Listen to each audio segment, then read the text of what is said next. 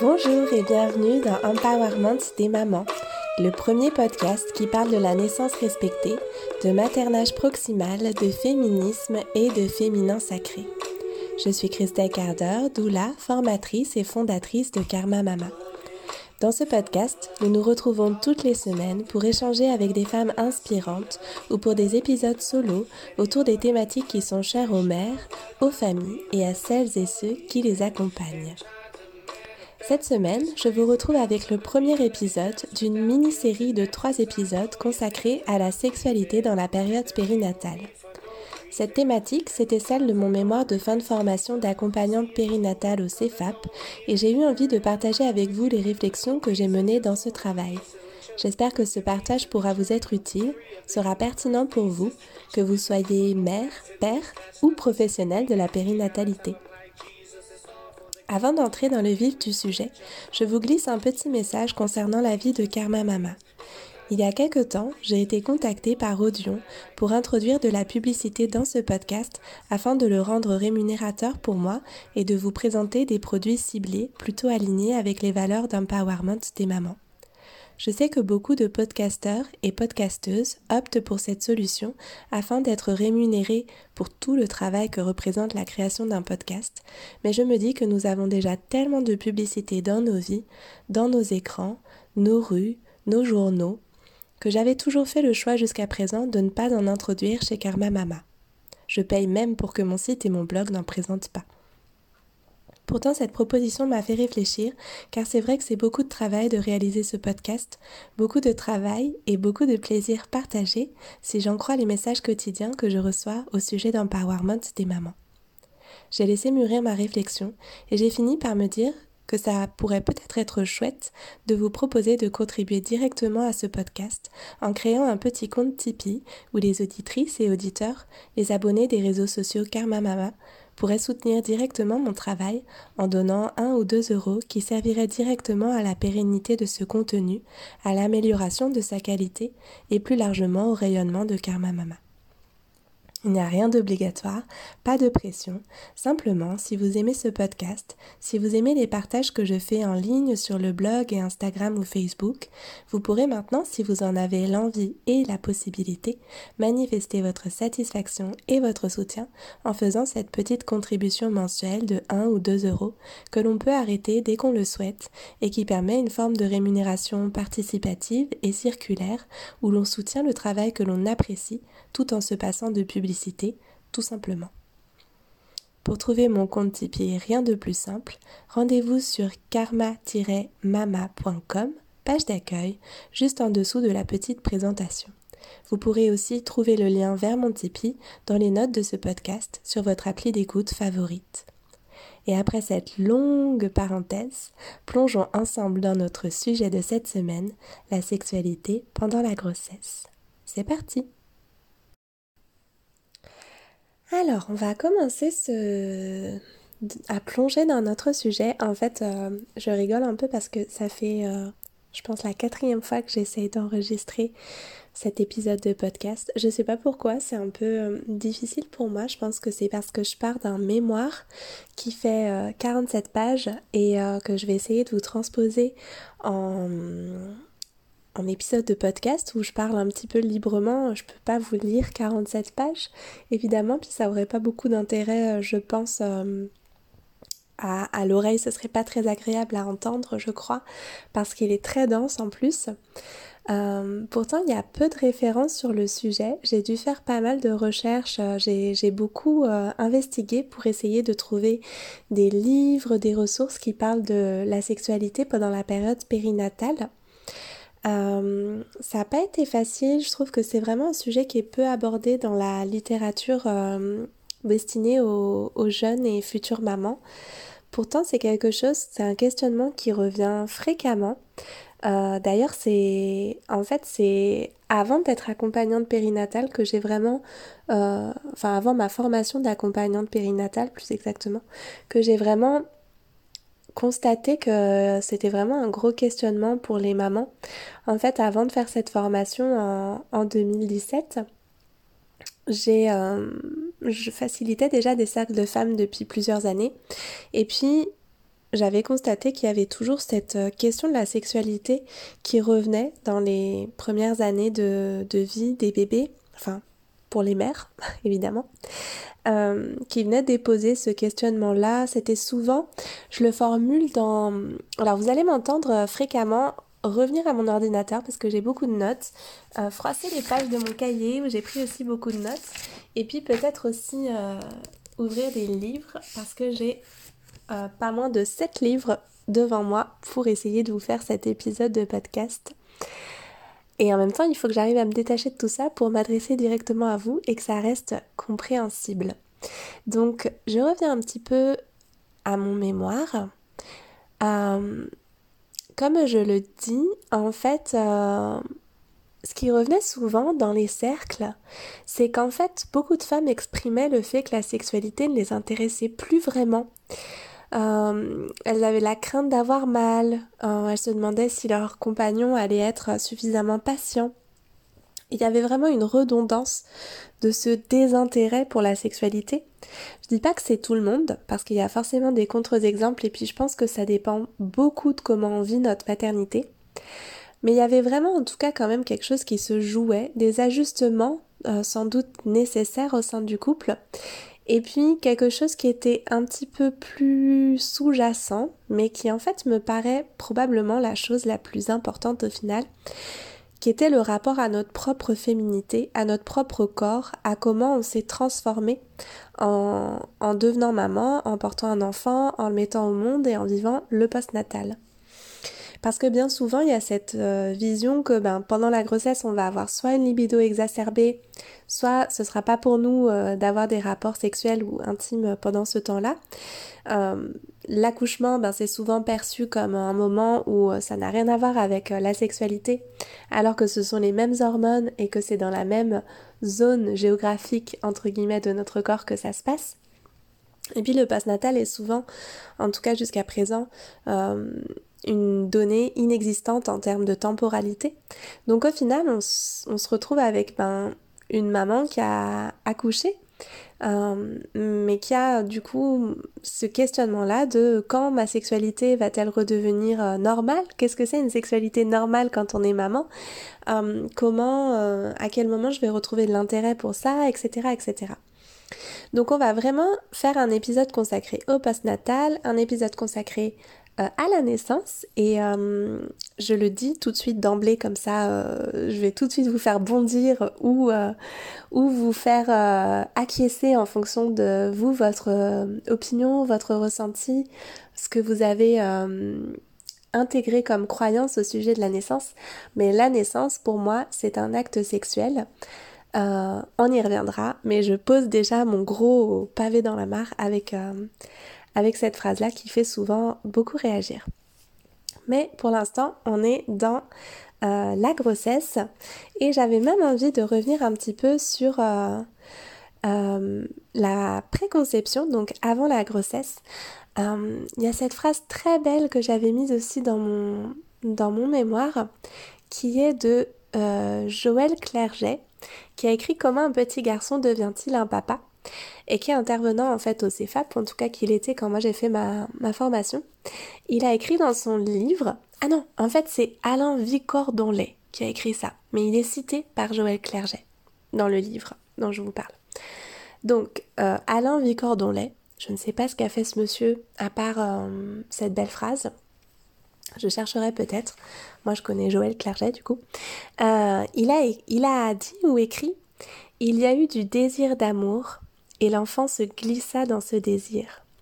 Et je trouve ça très beau parce que euh, on pourra revenir dessus peut-être à l'occasion d'un autre épisode, mais en fait c'est frappant de voir à quel point maternité et euh, féminité désirante, on va dire, sont sans cesse opposées en fait dans notre culture. Euh, et ça depuis très très très longtemps. Il y a Ovidie qui a écrit euh, deux petits livres autour de la sexualité et de la maternité que je vous recommande d'ailleurs, euh, enfin un plus que l'autre d'ailleurs, je sais plus lequel c'est. Je vous mettrai les, notes dans les notes de podcast, mais elle a écrit, donc Ovidie, elle a écrit Oser être une maman sexy et l'amour pendant la grossesse. Je crois que celui que je préfère, c'est l'amour pendant la grossesse. Il me semble que c'est celui-là que, que je trouvais le plus intéressant, qui regroupe le plus de choses. Je vous mettrai dans les notes de podcast. Elle euh, fait en tout cas beaucoup le parallèle, euh, enfin plutôt elle pointe la contradiction qu'il y a dans notre société et depuis très très très longtemps entre la femme euh, qui va avec laquelle on va faire des enfants et la femme avec laquelle on va vivre des aventures et notamment des aventures intimes et sexuelles. Elle a cette belle formule de la femme maison qui s'oppose à la femme frisson. On pourrait résumer aussi avec euh, l'opposition dont on entend parfois parler entre la maman et la putain et que en gros ben du coup soit on est l'une soit on est l'autre quand on arrive à un âge où euh, on est censé euh, être en âge d'avoir des enfants. tout ça, ça nous vient pas de, c'est pas quelque chose de récent et on peut même remonter à très très loin, je pense, jusqu'au paléolithique, où en fait, si on regarde un petit peu les archétypes, les déesses de la maternité, ben c'est assez fréquent qu'elles soient vierges ou qu'elles aient une sexualité euh, non conforme entre guillemets ou en tout cas atypique avec euh, des demi-dieux, des dieux, enfin en tout cas une sexualité qui n'est pas vraiment humaine et qui du coup les dégage ben, de, euh, de la prédation, on peut dire, des hommes euh, du commun. Euh, voilà, on pourra peut-être, si c'est un sujet qui vous intéresse, pour moi, il est très très lié aux questions de patriarcat, de filiation, de, enfin des choses très très en lien avec le féminisme au final. Mais je me dis que ça vaudrait presque le coup de faire un, un épisode à part entière. Donc peut-être je ferai un petit sondage sur mon compte Instagram pour savoir si ça vous intéresse ou pas. Vous pouvez aller me suivre sur Instagram où souvent je pose la question de euh, quel euh, sujet de podcast vous aimeriez entendre. Donc pour revenir à la grossesse, sans aller trop loin dans, dans les conceptions sociétales, euh, on peut dire que dès la préconception, en fait, il peut y avoir des choses qui changent dans notre sexualité. Et c'est encore Joël Clerget qui parle de ça dans son livre et je trouve ça hyper beau et hyper intéressant. Et c'est quelque chose que euh, je reçois souvent en témoignage aussi dans l'intimité des couples que j'accompagne, que j'ai la chance et l'honneur d'accompagner et dans les cercles de femmes aussi. C'est que euh, quand on est déjà dans un projet d'enfant, dans un désir d'enfant, eh bien en fait l'intimité se modifie déjà. En fait, c'est comme si le simple fait que... Euh, souvent en fait d'ailleurs c'est, c'est, un peu du côté des hommes que ça se modifie. Euh, le fait que l'homme perçoive déjà sa compagne comme potentiellement maman, comme une future maman, qu'il ait ce, cet acte d'intimité et euh, d'amour à travers euh, l'acte sexuel de faire un enfant, euh, le rapport est déjà modifié en fait. Souvent, les témoignages que j'ai, c'est que les rapports sont plus tendres, qui sont plus profonds, qui sont plus doux. Et je trouve ça très beau parce que même si c'est pas forcément quelque chose qui est identifié comme ça, c'est comme s'il y avait une conception en conscience. C'est comme si le simple fait de, se dire que peut-être par cet acte-là, ce premier acte fondateur, on est en train déjà de devenir parent, ben on va le faire avec euh, une intention différente. Que ça va venir modifier déjà la sexualité du couple. Et ça, je trouve ça hyper beau. Et c'est d'autant plus... Euh, comment dire Je trouve ça d'autant plus touchant qu'on dit souvent que les femmes, elles, euh, elles se transforment déjà avec la grossesse et qu'elles sont les premières en fait à se, à se transformer et que les hommes, ça vient un peu plus tard. Et en fait, je trouve ça hyper intéressant d'avoir ce point de vue qui nuance les choses que euh, non, les hommes en fait, ils commencent à se transformer dès la préconception quand ils sont dans ce désir d'enfant avec leur compagne. Et euh, je trouve ça très fort que ça puisse venir les toucher dans leur sexualité en fait. Et des retours que j'ai, ce serait intéressant de, que vous puissiez vous me faire aussi vos retours, soit par mail, soit euh, dans les messages privés sur les réseaux sociaux. De, de, vous, comment vous percevez les choses dans votre couple, ou euh, soit si vous êtes un homme, soit si vous êtes une femme. Mais j'ai l'impression que cette transformation en préconception, elle touche surtout les hommes. Et que les femmes, ça va être dans le, le tempo après, dans le... Euh, la grossesse, comment on va prendre soin de notre corps, de notre enfant, puis du coup ça va venir modifier beaucoup de choses dans notre sexualité, avec le biais des hormones, avec notre corps qui change. Il y a beaucoup de choses qui sont liées pour les femmes à la transformation dans leur corps en fait. Et pour les hommes, ça va être d'abord la transformation dans leur, euh, dans leur esprit en fait, dans leur mental. Et ça va venir ben, toucher, euh, toucher le, leur relation à leur compagne. Euh, donc pour se pencher un petit peu maintenant qu'on a vu cet aspect de la préconception, que je trouve très beau encore une fois, où il y a vraiment ce, cette idée que ben on est en train de faire un enfant déjà, on, fait, euh, on fait déjà notre bébé, puis que du coup on va avoir un rapport sexuel qui va être modifié dans l'intention, dans euh, euh, l'intensité du rapport, etc. voilà, on va se pencher maintenant sur, sur la grossesse. La première chose qui revient souvent, en dehors des, des fluctuations hormonales qui viennent perturber un peu la libido des femmes, Souvent, la première question qui se pose dans le couple, c'est celle de la sécurité. Là encore, je trouve que c'est assez euh, rigolo parce que, avec mon mémoire, j'ai découvert qu'en fait, euh, c'était quelque chose de finalement très culturel parce qu'il y a des cultures où c'est impensable de ne pas avoir de rapport sexuel pendant la, la grossesse, pendant la gestation, parce qu'en fait, c'est carrément euh, c'est carrément, je suis en train de reprendre mon mémoire, donc je bug un peu. C'est carrément en fait une nécessité pour le bébé.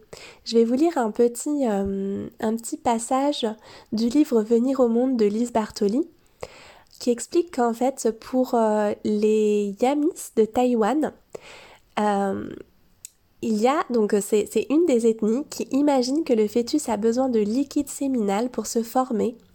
Et ces peuples vont accentuer les rapports conjugaux afin que l'enfant puisse recevoir suffisamment de ce lait de croissance entre guillemets. C'est le cas aussi aux, aux pardon, chez les Balubas, qui poursuivent l'acte jusqu'à la délivrance. Sinon, l'enfant viendrait incomplet. Il en est de même chez les Lobis au Burkina Faso, en Côte d'Ivoire ou encore au Ghana. Pour les Indiens Xikaos du Brésil, cette aspersion séminale est même vitale puisque sans relation sexuelle, le bébé ne peut plus vivre. Je trouve que c'est hyper, euh, hyper beau, hyper fort de se dire qu'en fait, ben, déjà c'est culturel vraiment. Cette, euh, cette, pensée autour de la sécurité du bébé et qu'en fait c'est comme si pendant toute la grossesse pour euh, certaines cultures il faut en fait continuer de, de, de, faire le bébé en fait. Je trouve ça vraiment très beau et très... Euh, symboliquement pour moi c'est vraiment très, très intéressant. Bon après ça reste des, des, croyances, on sait que, que ce n'est pas... que ce n'est pas physiologiquement nécessaire. Après, peut-être que ça apporte d'autres choses en termes de, de complétude spirituelle ou euh, de... En tout cas, je pense qu'au sein du couple, ça doit changer quand même beaucoup de choses.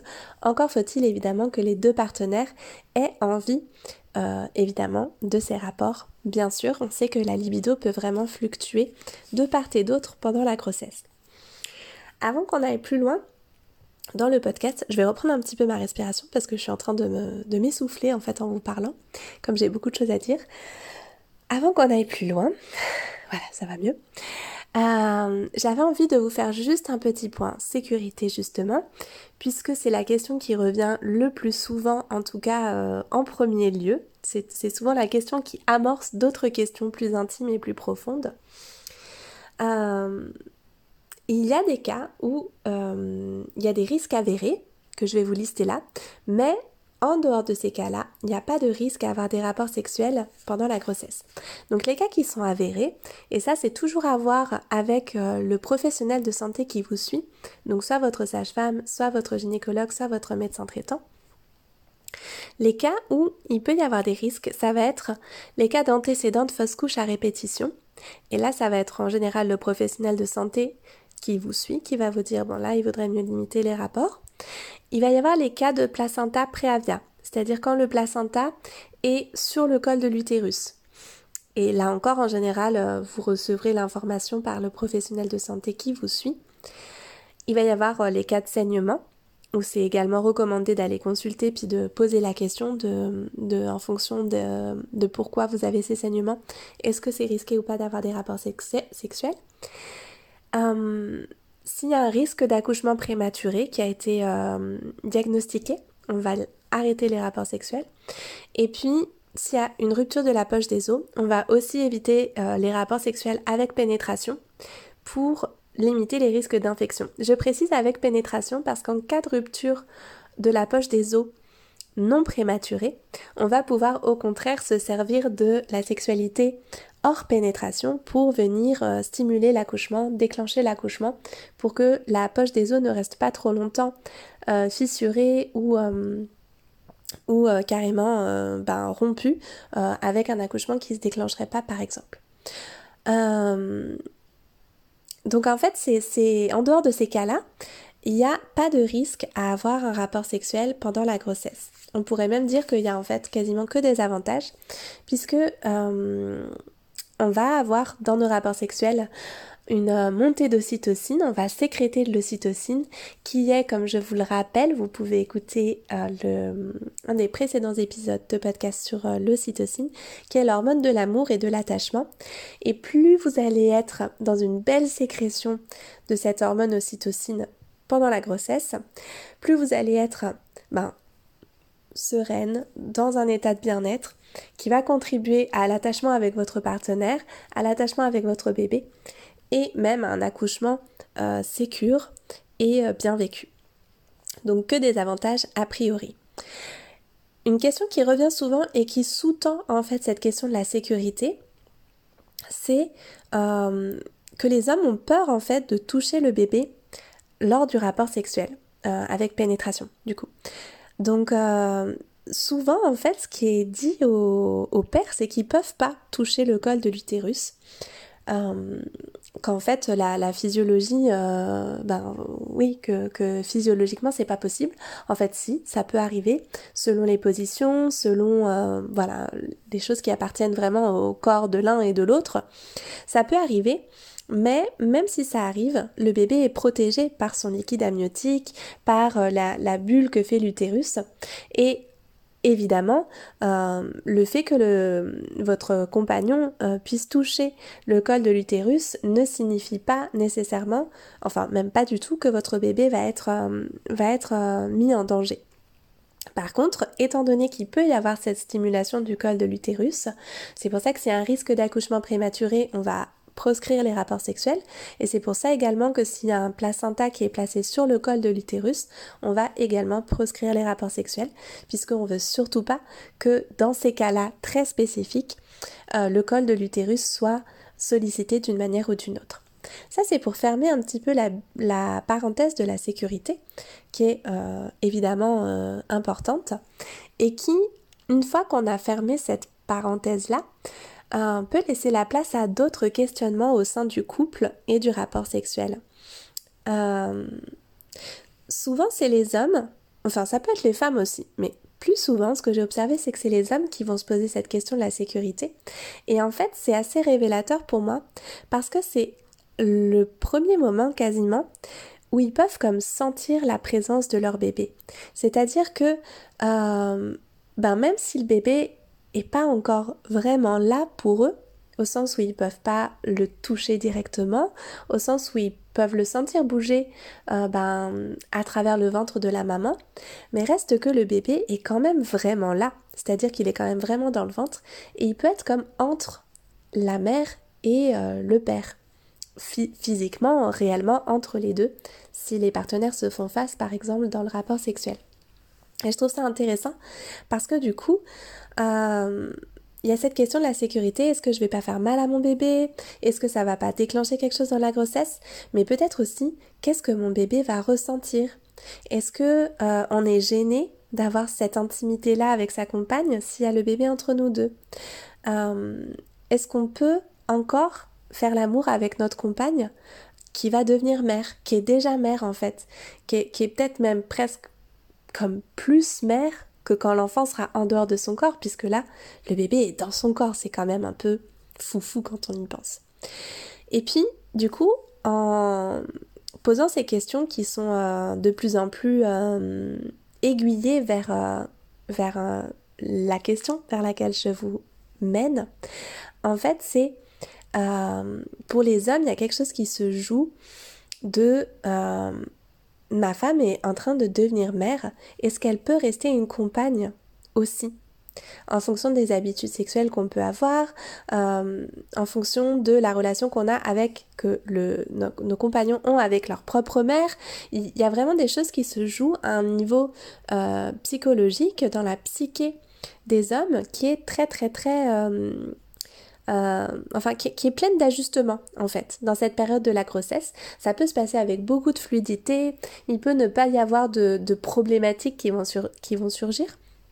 Mais néanmoins, il y a une construction du devenir père à travers notre compagne qui euh, devient mère. Et d'ailleurs, c'est souvent comme ça que ça se passe, même euh, euh, si on regarde, c'est quelque chose dont je parlais dans mon mémoire. En fait, les pères, ils deviennent pères à partir du moment où on leur dit, ben, je suis enceinte, premier point, et c'est toi le père, deuxième point. Et parfois pour nous c'est comme une même, une même annonce, genre je suis enceinte, ben donc t'es papa. Mais en fait, il y a quand même cette, cette comme deuxième étape où on, on, reconnaît en fait que c'est eux les pères, c'est eux la paternité. Parce que nous, notre paternité, a priori, quand on est enceinte, on ne peut pas vraiment euh, remettre en question que dans notre corps, tout du moins, on est, euh, on est bel et bien enceinte. Après, il y a beaucoup de choses qui se jouent évidemment aussi dans notre psychisme à nous. Euh, on en parle souvent sur Karma Mama et dans plusieurs épisodes de podcast. Et on va en parler aussi dans celui-là et dans des futurs, etc. etc. Euh, ce qui se passe beaucoup, donc ça c'était un peu le point euh, pour les hommes. Et ce qui va se passer beaucoup pour les femmes, ça va être plus de l'ordre, à mon sens en tout cas, des transformations physiques. Et dans ce que j'observe, à mon sens, et dans ce que j'observe, des transformations physiques. Parce qu'en fait, euh, comment dire, par quel bout le prendre? Tout à l'heure, je parlais du fait que euh, ce que j'observais dans, dans ce qui était déposé dans les cercles de femmes, c'était de manière sous-jacente l'identité féminine qu'on va avoir euh, après notre passage par la maternité. Et en fait, je pense que ça commence vraiment pendant la grossesse où notre corps va se transformer. Il y a plein, plein, plein de choses qui se transforment dans notre corps. Euh, bah, il y a évidemment notre ventre, il y a nos seins qui peuvent euh, changer de forme, devenir plus sensibles, parfois douloureux. Euh, on va dire que c'est les choses qui sont les plus souvent, comment dire, visibles, montrées, dont on parle. Mais il y a plein de choses qui se passent dans notre intimité, il y a euh, une chose sur laquelle j'ai fait un article et qui peut être vraiment quelque chose de, questionnant pour les femmes. Là, on entre maintenant dans le vif-vif du sujet. Hein. Euh, on va avoir plus de pertes vaginales et c'est quelque chose qui peut être dans notre intimité. Euh, une expérience qui peut être un peu gênante ou nous déstabiliser, nous poser question, ça participe d'un tout où en fait on a parfois du mal à reconnaître notre propre corps. Non seulement reconnaître, ben, le reconnaître quand on se regarde dans la glace, mais aussi reconnaître son fonctionnement, reconnaître euh, notre identité en fait. Notre corps il devient plus faible physiquement, euh, on est plus vite essoufflé, on a moins de force physique, on a, plus de souplesse par contre, ça c'est on y gagne en souplesse, mais euh, si on y gagne en souplesse du côté des ligaments, on n'y gagne pas forcément en souplesse du côté des déplacements. Euh, dans la motricité en général.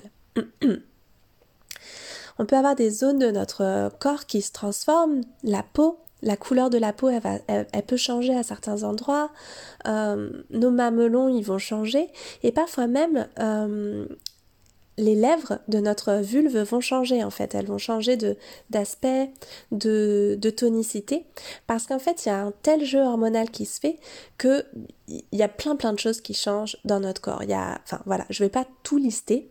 Dans mon mémoire, je fais une liste assez exhaustive de tout ce qui change. Je vais pas vous la faire là, je vous ai juste cité les, quelques principales qui me semblent importants.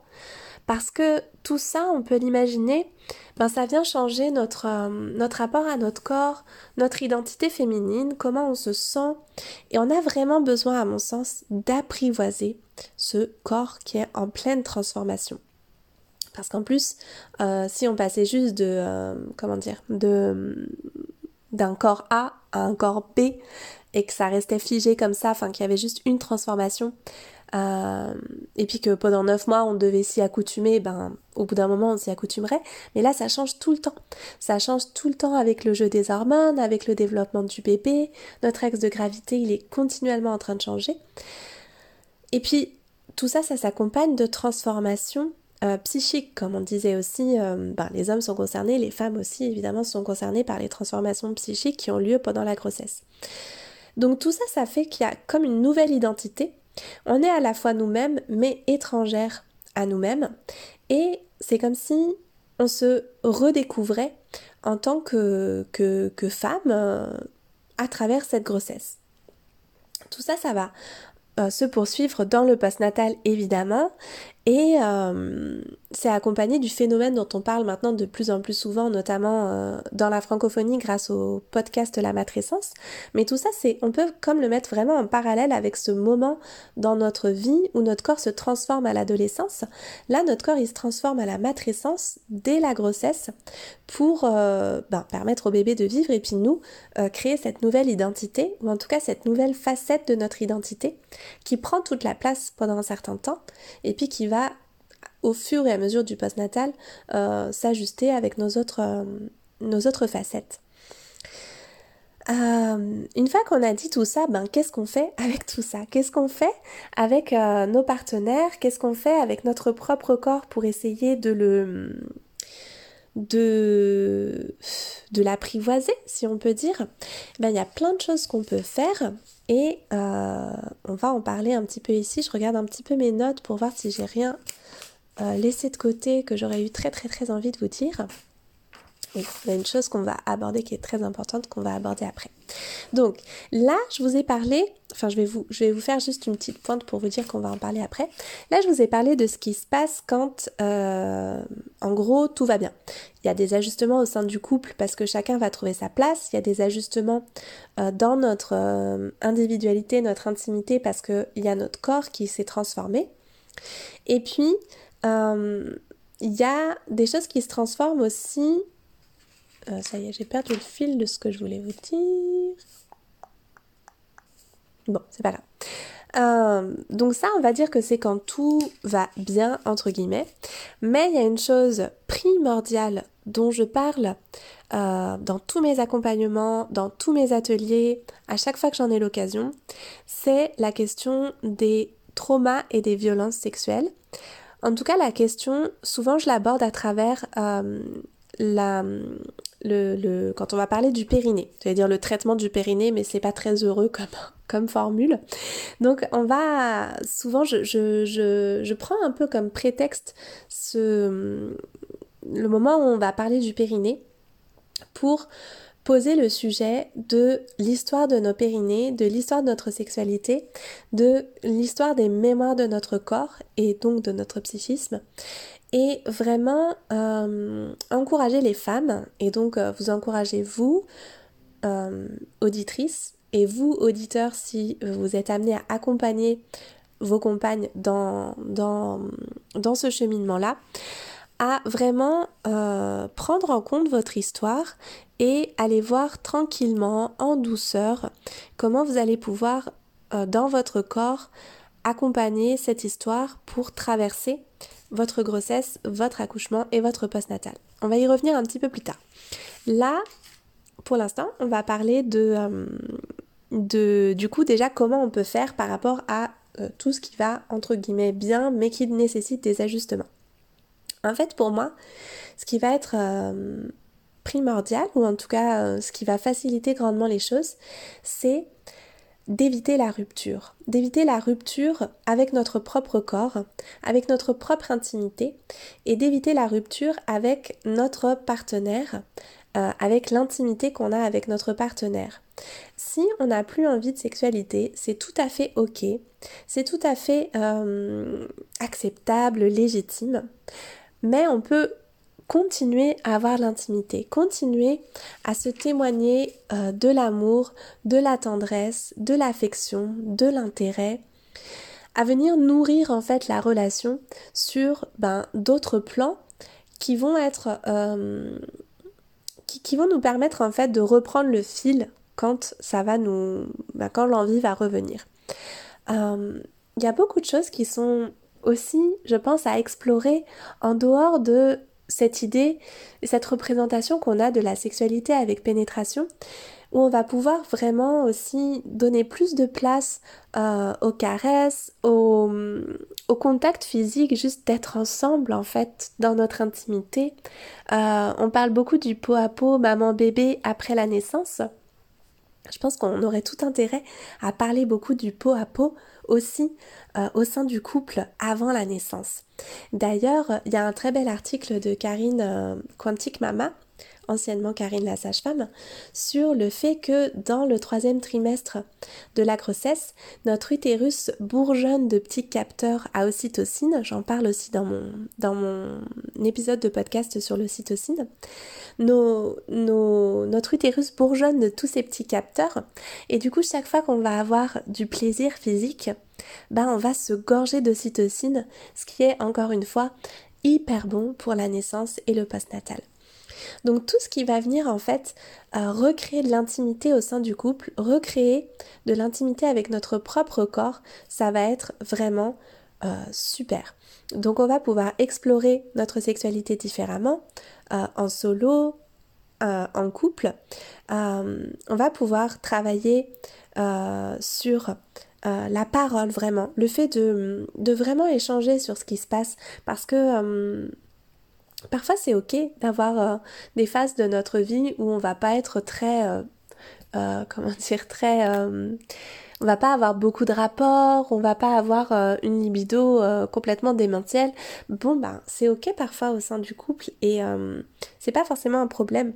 Et parfois, on croit que l'autre ressent ça comme un problème, alors qu'en fait, ben, des fois, non, l'autre l'accepte et puis il n'y a pas forcément de souci. Donc je dirais que la communication va être le premier pilier. Euh, le...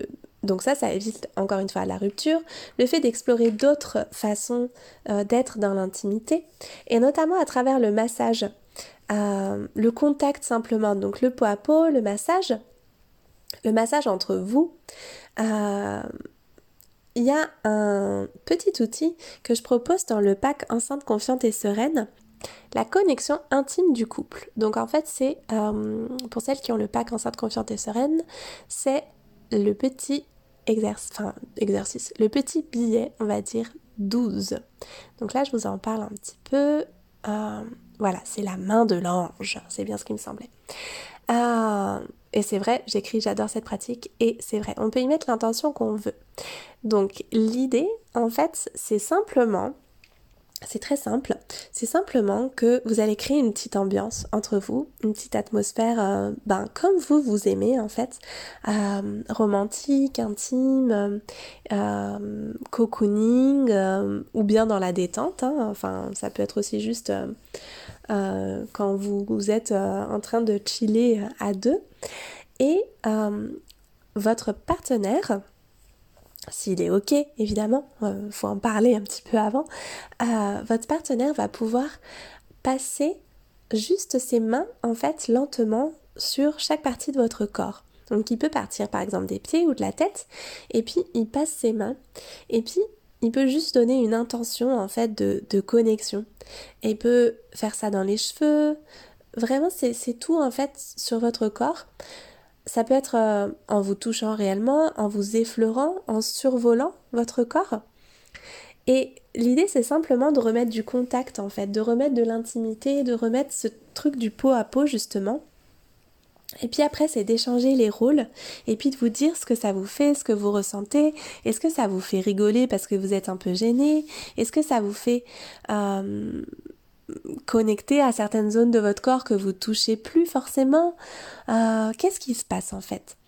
Et je trouve qu'il est très intéressant parce que euh, moi j'ai la chance de masser les, femmes enceintes que j'accompagne et euh, je parle pas nécessairement de tous les bienfaits qu'apporte le massage quand je vais faire un massage, mais il y a un bienfait qui est certain, c'est que le massage, comme c'est un massage global, le massage ayurvédique, ça remet euh, de l'intégrité dans votre corps. C'est comme si euh, au moment de la grossesse, le schéma de notre corps, il se modifie tellement que dès qu'il va y avoir un contact qui va venir englober complètement notre corps, comme le, contenir dans euh, un geste bienveillant, redessiner ses contours, remettre de la connexion à chaque endroit de notre corps, ben ça va contribuer à reconnaître notre corps, à l'accueillir dans ses transformations, à les accompagner ces transformations et puis à, à comment dire à réaliser comme les contours de cette nouvelle identité. C'est comme si on, on dessinait une carte de notre corps en même temps qu'on nous masse. Et moi, je le fais avec le massage ayurvédique, mais votre partenaire, il peut le faire simplement avec ce, petit exercice de la main de l'ange, en mettant une intention vraiment soit de connecter à vous dans l'intimité, soit, euh, encore une fois, de, de vous permettre de gagner en intégrité physique, en fait de vous accompagner dans la douceur, etc., etc. Je sais pas si ça vous parle ou si ça vous paraît bizarre, mais je serais vraiment curieuse d'avoir votre retour. Alors en fait, dans, dans Enceinte confiante et sereine, c'est pas pour rien que ça arrive plutôt à la fin. Je vais reprendre mon souffle à nouveau parce que je suis en train de euh, d'hyperventiler. dans Enceinte confiante et sereine, c'est pas pour rien que ça arrive à la fin. Il y a 16 outils euh, 16 outils bien-être, là c'est le 12e, on a déjà fait beaucoup de travail en fait. Donc il y a déjà certaines choses qu'on a amenées au sein du couple, il y a déjà certaines choses qu'on a amenées dans euh, notre propre intimité qui font que euh, on peut arriver à ce petit exercice-là sans trouver ça complètement chelou ou sans trouver ça euh, un peu gênant ou un peu bizarre quoi. Mais bon là j'avais envie de vous en parler parce que je trouve ça intéressant puis peut-être ça vous parlera même sans avoir fait euh, euh, tout ça en amont. Euh, voilà, donc en fait le contact va permettre tout simplement de revoir le schéma corporel qu'on a pour mieux l'accepter et puis pour mieux l'accompagner, le, le vivre. Ça, c'est vraiment tout ce qui va nous permettre d'éviter la rupture d'intimité. Et puis, ben peut-être que ça va aussi justement euh, contribuer à renforcer au contraire le lien amoureux avec notre compagnon. Et ce que je trouve très très très intéressant, c'est qu'en fait, de même que je vous disais tout à l'heure que dans la préconception, souvent il y a déjà des rapports amoureux différents. Ben en fait c'est un peu ce qui va se passer aussi pendant la grossesse. Les rapports sont souvent différents, euh, sont aussi plus tendres, plus doux, euh, bon, ça veut pas dire qu'on n'a pas des moments un peu foufou, mais globalement, on va être plus précautionneux, ne serait-ce que parce que c'est plus difficile de se mouvoir, puis qu'on veut quand même pas se faire écraser le ventre ou écraser le ventre de notre partenaire. Donc évidemment, euh, c'est pas les mêmes gestes en fait. Et puis ben dans le postnatal, c'est pareil, ça va être des gestes différents parce qu'il y a, tout notre corps à réapprivoiser et notamment ben euh, évidemment euh, la zone de notre sexualité qui est quand même à, à, prendre avec prudence et douceur, on va dire. Donc tout ça, c'est euh, une façon de réinventer sa sexualité en fait. Pour moi, vraiment, ce que je trouve super beau, c'est que au final, euh, cette période de la périnatalité, elle nous invite vraiment à réinventer notre sexualité. D'autant plus que, comme j'en parle beaucoup sur Karma Mama et dans les accompagnements, euh, c'est vraiment la grossesse euh, un moment où on va être très très ouverte, euh, nos sens sont complètement exacerbés, on sent des odeurs, enfin je veux dire on a comme un pouvoir surnaturel à sentir les odeurs, on a besoin de mettre des belles choses devant nos yeux, on va être très très émotive. si on voit genre un moucheron mourir, ça peut créer un psychodrame dans notre journée. Et euh, tout ça, c'est pas pour, euh, pas pour rien. Euh, il y a évidemment les explications hormonales, mais à un autre level, on peut aussi envisager comme, comme façon d'expliquer la chose que on a besoin d'une ouverture et d'un émerveillement pour accueillir un bébé dans notre vie. Et cette ouverture et cet émerveillement de nos sens, de notre psychisme, euh, ben c'est aussi une occasion à réinventer notre couple et notamment à réinventer l'intimité dans notre couple.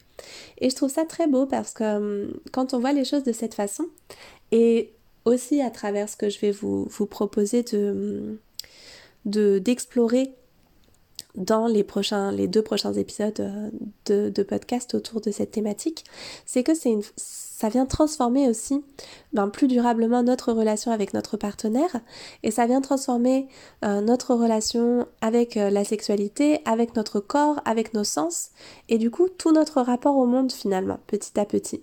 Et ça, je trouve ça extrêmement intéressant, extrêmement passionnant et j'espère que vous aussi. Alors maintenant, comme on a déjà bien bien avancé euh, dans ce podcast, je veux quand même faire un, une aparté autour des, traumas qu'on a pu vivre en tant que femme et je pense qu'on est, enfin c'est pas que je pense, c'est que les chiffres nous disent à quel point euh, c'est fréquent qu'on ait en fait des traumas euh, ben, liés à des agressions sexuelles, mais pas que. Et je pense que on porte quand même dans notre imaginaire collectif dans euh, notre... Euh, comment dire euh, Comment ça s'appelle? Pas notre hérédité, notre... comment ça s'appelle? Notre héritage, voilà. Ah, c'est un peu comme une hérédité, mais pas tout à fait. Dans notre héritage féminin, on porte quand même le poids de toutes les violences sexuelles que les femmes, depuis toujours et partout sur cette planète, peuvent vivre. Et ça se manifeste souvent par euh, des problématiques liées à la zone de notre vagin, de notre vulve, de notre périnée, sans qu'on ait forcément conscience de à quel point euh, c'est révélateur de quelque chose qui vient aussi toucher notre psychisme. Et si j'en parle, c'est parce que ça peut vraiment avoir un impact euh, sur la naissance et du coup aussi pendant la grossesse, enfin pendant la grossesse, surtout à la naissance. Mais si on veut en fait euh, avoir une naissance qui ne soit pas impactée par euh, ces traumas et cet héritage, c'est pendant la grossesse qu'on va pouvoir travailler là-dessus.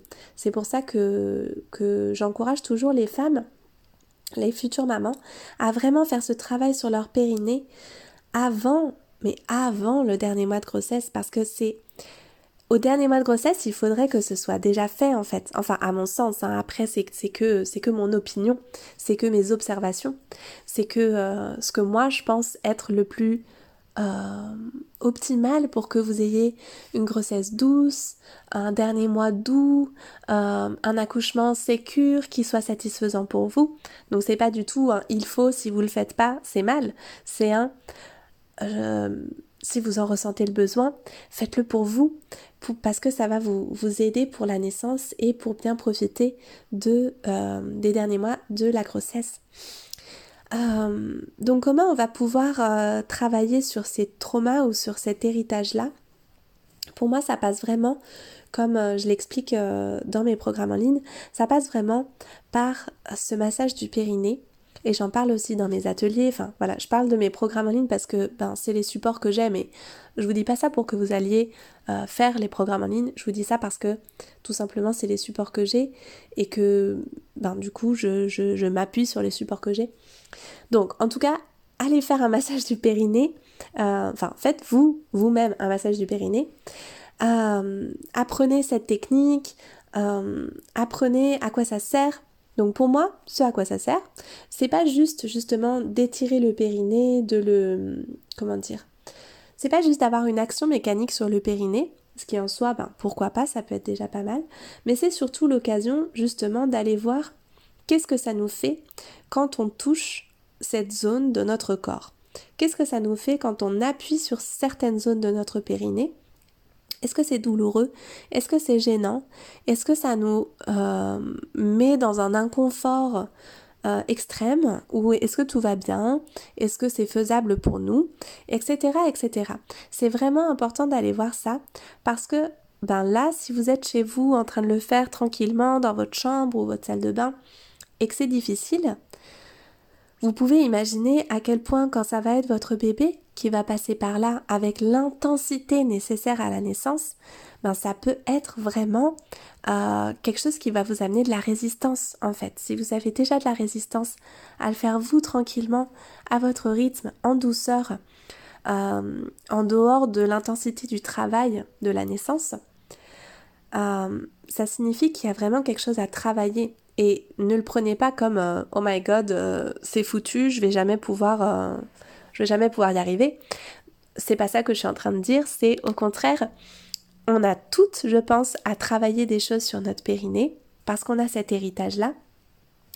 Et si vous vous offrez de le faire, eh bien, au contraire, c'est là que vous allez pouvoir progressivement avoir euh, l'accouchement satisfaisant pour vous, dont vous rêvez, et qui va être plus sécure et plus euh, doux et plus puissant et plus tout ce qu'on a envie de vivre pendant la naissance, quels que soient euh, vos propres souhaits. On va y revenir dans le prochain épisode qui sera vraiment consacré à la naissance. J'ai des merveilleux livres sur lesquels je me suis appuyée et qui vont venir nourrir du coup euh, le prochain épisode. Il y a la naissance orgasmique, il y a enfantement entre puissance, violence et jouissance euh, avec un superbe sous-titre. Euh, une dimension méconnue de la sexualité féminine, ça c'est de Hélène Goninet. Il est vraiment super. Il est préfacé évidemment par Michel Audin. Enfin, je dis évidemment parce que je pense que la moitié des livres sur la naissance sont préfacés par euh, Michel Audin. Euh, voilà. Il y a. Enfin, c'est un sujet, je pourrais en parler des heures, mais je vais pas non plus vous faire. Euh, enfin, je pense que l'épisode de podcast il fait déjà une heure là. Donc on va s'arrêter là. Euh, encore une fois, j'ai évidemment pas traité tout ça de manière exhaustive. J'ai essayé de vous faire ressortir ce qui me paraissait le plus important euh, au regard de ma pratique. Hein. Euh, c'est évidemment avec mon filtre à moi. Et puis, euh, au regard de ce que je peux entendre, des témoignages qui me sont faits par les femmes et les couples.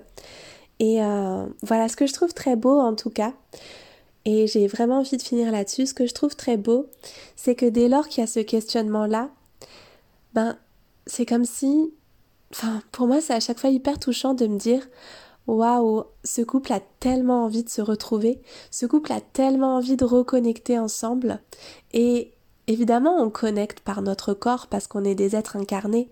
Donc évidemment, la sexualité, elle est importante, pas au sens où euh, on pense qu'au sexe, mais au sens où ben, notre corps, il a besoin d'intimité, il a besoin de contact, il a besoin de sentir d'autres peaux, il a besoin de, de cette connexion en fait à l'autre. Et euh, ça, je trouve ça très beau.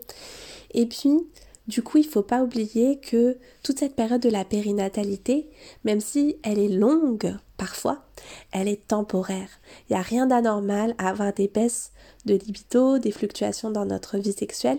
C'est quelque chose euh, qui est naturel. Et puis, on pourrait presque voir aussi euh, ce temps de recherche de notre, euh, de notre intimité de couple comme un temps où en fait on va comment dire? On va comme se redécouvrir ensemble aussi. On est en train de naître à notre parentalité, on est en train de naître à une nouvelle facette de nous-mêmes, à une nouvelle identité, et du coup, ben, notre sexualité aussi, elle renaît. Et ça se fait ben, pas forcément du jour au lendemain, et c'est fluctuant, et il y a des ajustements, et c'est complètement normal. Voilà. Et euh, une dernière chose dont j'avais envie de vous parler, euh, je l'ai noté en fait juste à la toute fin de mes notes, c'est le concept de baby moon. En fait, euh, et je trouve ça chouette de finir là-dessus parce que c'est une note un peu positive et enfin un peu euh, qui met en joie, je trouve. c'est un concept, un concept, je pense, qui vient ben, de, de pays anglophones où on va se prendre un temps juste à deux en amoureux avant l'arrivée de bébé pour vivre comme une petite lune de miel avant de, passer euh, à trois ou à l'agrandissement de la famille. Et je trouve ça hyper chouette d'avoir cette idée, on peut le faire euh, chez soi en faisant garder nos aînés ou en se bloquant vraiment des choses dans notre programme ou on peut vraiment se prendre un week-end à deux quelque part ou on peut ça peut être sur une journée ou enfin on peut tout imaginer et je trouve ça très je sais pas, très chouette. J'avais envie de vous partager ça. Et voilà, il y a plein, plein, plein d'autres choses que j'ai envie de vous partager, mais euh, on va s'arrêter là pour cette fois. Et puis on se retrouve la semaine prochaine avec la suite du coup de cette mini-série sur la périnatalité et la sexualité. Voilà, cet épisode touche à sa fin. Merci pour votre présence et votre écoute. J'espère qu'il vous aura plu Et si vous avez envie et la possibilité bien sûr de soutenir tout le travail nécessaire à sa création, vous pouvez d'abord vous abonner au podcast, ce qui ne coûte rien, puis vous rendre sur le compte Tipeee de Karma Mama pour contribuer à ce contenu à échelle de 1 ou 2 euros par mois. Vous pouvez aussi bien sûr découvrir toutes les autres ressources gratuites que je partage sur le site karma-mama.com et sur les réseaux sociaux. Je vous dis à très très bientôt. Prenez bien soin de vous. Ciao